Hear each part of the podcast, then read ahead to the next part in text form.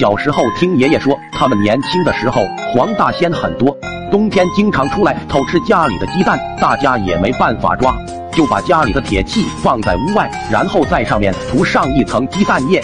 第二天早上再看，总有那么一两只黄大仙舌头被粘在上面，拽都拽不掉。说到这里，爷爷特别嘱咐我，大冬天的千万别在室外用舌头乱舔东西。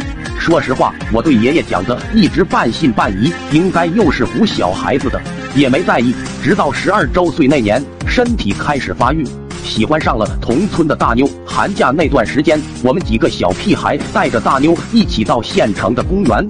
玩炮仗，玩冰块。我看到狗蛋想捉弄大妞，偷偷要把冰块放到大妞脖子里，根本忍不了，刚伸手去拦，没想到脚下一滑，一下子摔倒在地上，一头撞在栏杆上，栏杆冰凉，下意识就舔了一下，谁知直接就被冻住了，舌头怎么都缩不回来，当时就急哭了。大妞看到后，急忙说：“我回村找大人来帮忙。”铁柱说：“这里离村子太远了，等大妞回来，你的舌头都废了。”我立马又哇哇的哭了起来，哀求的看着眼前的几个二货，示意他们想想办法。关键时刻还得看狗蛋。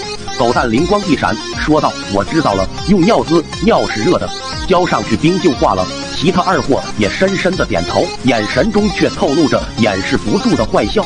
我在死亡和恐惧中选择了被尿滋。铁柱迫不及待的解开裤裆，直接尿我一脸。狗蛋说：“对准点，往嘴里滋。”大滴的眼泪伴着尿液滚滚滑落面颊，然后大壮也开始解裤子。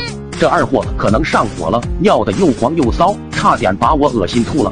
最后就剩狗蛋了，他年纪最大，发育的最好，加上他可能是憋得太久了。当水龙头打开后，强大的水压直接滋在我嘴里，慢慢的觉得舌头也松了一些，连忙示意他继续加压放水，争取一次成功。狗蛋听罢。不再掩饰，岔开腿，对准嘴，继续全力输出。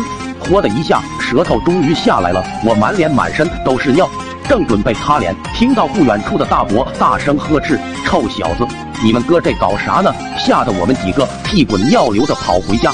后来这事就在村里传开了，有说我中邪了，用童子尿驱邪的，也有说我有怪癖，喜欢喝尿的，害得我个把月出门都是躲着人走。